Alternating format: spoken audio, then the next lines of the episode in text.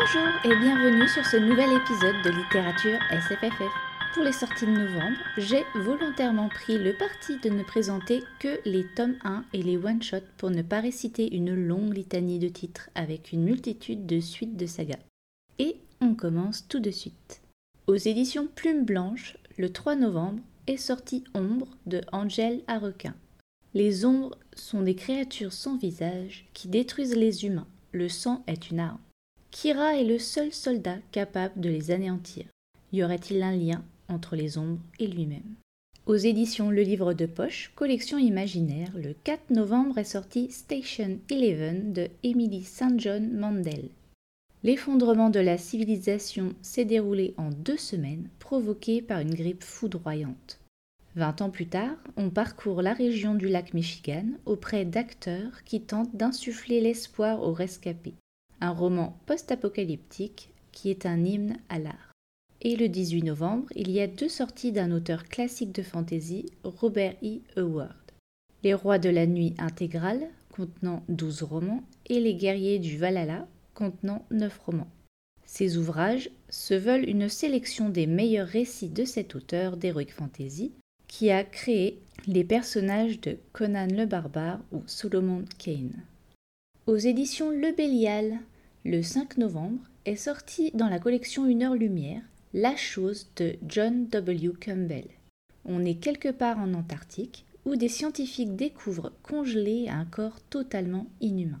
Ramené à la base pour étude, la gangue de glace autour de la créature commence à fondre doucement. Aux éditions Nemos, le 6 novembre, sort Néphilim, l'hepta intégrale de Fabien Clavel.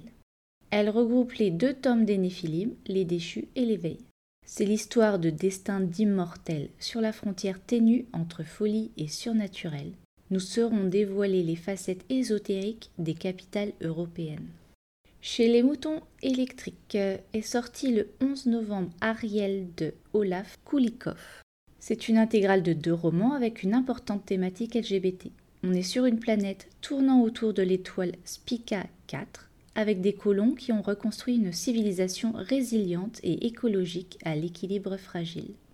Le 13 novembre est sorti dans la collection Helios, leur collection poche donc, Les pilleurs d'âmes de Laurent Whale, on est sur Terre en 1666, où s'affrontent deux espions intergalactiques entre piraterie sur mer et dans les étoiles.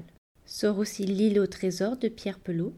L'eau a grimpé sous l'effet du réchauffement climatique. Ce roman se veut un hommage à l'œuvre de Stevenson avec des pirates d'une nouvelle ère. Et le 20 novembre sortira Celt, panorama de l'imaginaire celtique dirigé par Sarah Dock. C'est un beau livre qui sera un présent parfait pour Noël si vous avez un passionné de la mythologie celtique, telles les histoires de Tristan et Iseult ou du roi Arthur, dans votre entourage. Chez Pocket Imaginaire sort le 12 novembre Les chiens de l'hiver de Dan Simmons. Dale Stewart revient dans sa ville natale, Elmhaven, 40 ans après la disparition tragique de son meilleur ami, Duane. Il s'attelle à l'écriture de son roman sur son enfance et sa bande de copains mais l'hiver s'installe et la limite entre réalité et folie s'amenuise. Sort aussi C'est l'Inuit qui gardera le souvenir du blanc de Lilian Batelot. En 2089, tous les habitants de la planète sont reliés au réseau de surveillance de leur zone gouvernementale.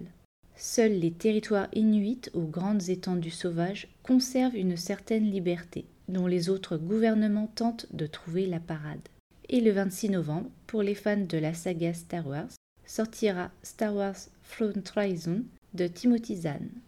Aux éditions de Saxus, le 12 novembre, The Bone Season, tome 1, saison d'os de Samantha Shannon.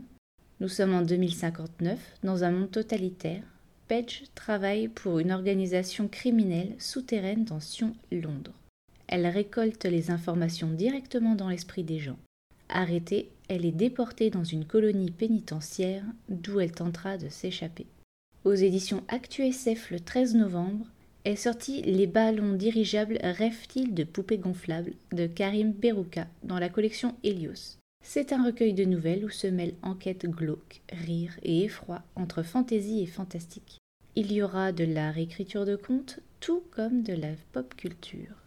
Aux éditions Inceptio le 13 novembre est sortie La dernière sorcière aux yeux d'or de Lily Davini. Elena est la sorcière aux yeux d'or. Le destin du monde d'Alatar est entre ses mains, mais elle sait ne pas être à la hauteur. Sur le chemin qui l'amène vers celle qui saura l'aiguiller, les découvertes d'Elena risquent de tout remettre en question. Aux éditions Brajlon le 18 novembre. New York 2140 de Kim Stanley Robinson. Après la montée des eaux, les immeubles sont devenus des îles. Dans celui du Madison Square, les personnages foisonnent. Avec la disparition de codeurs menaçant la vie même des habitants, la présence de deux gamins va avoir une importance cruciale. Sortira aussi la trilogie Ucite, tome 1, La Tour des Fous de Andrzej Sapkowski. Après le succès de sa saga The Witcher, l'auteur revient avec une nouvelle histoire. La fin du monde aura dû advenir en février 1420. Une prophétie l'avait annoncé, mais rien ne s'est produit. Peut-être Reinvan, notre jeune héros, herboriste, magicien et espion, y est pour quelque chose. Sortira également l'intégralité de la saga du Witcher en un unique ouvrage collector à tirage limité.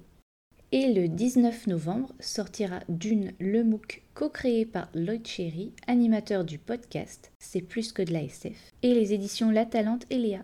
Ils ont réalisé un ouvrage qui se veut de référence sur ce monument de la science-fiction. Il aurait dû sortir en même temps, ou presque, que le film, mais ce dernier a été reporté pour l'année prochaine. Pour finir cet épisode, je vous présente mes repérages. Il y a d'abord La chose de John Campbell, le petit côté horrifique que l'on sent poindre dans cette novella de science-fiction pique ma curiosité. Et ensuite Ariel de Olaf Kulikov, j'ai envie de SF plus positive, ras-le-bol des textes déprimants sur des fins du monde catastrophiques, des épidémies et un retour à l'humain primitif. Je veux de l'espoir et des idées innovantes pour relever les défis écologiques et sociétaux qui nous attendent. Et c'est tout, parce qu'il m'arrive d'être sage de temps en temps. Je vous souhaite de bonnes lectures. N'hésitez pas à venir me dire sur Instagram les livres qui vous tentent le plus pensez au click and collect mis en place par les librairies indépendantes et je vous retrouve dans 15 jours pour un prochain bilan lecture. Prenez soin de vous. Salut